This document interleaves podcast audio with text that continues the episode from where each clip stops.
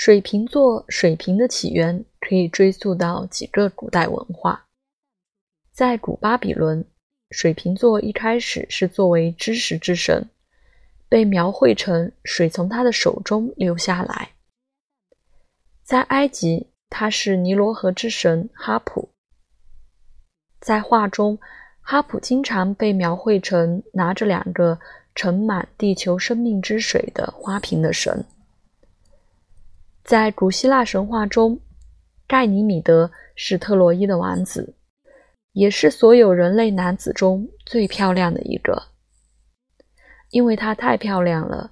诸神之王宙斯自己也不可救药的爱上了盖尼米德，他决心不让任何其他的神或人拥有这个凡人。于是宙斯变成一只鹰，把这个漂亮的男孩带到天上，让他成为水瓶座十二星星群的不朽之神。在天上，盖尼米德为众神倒酒，引起雨水洒落在大地上。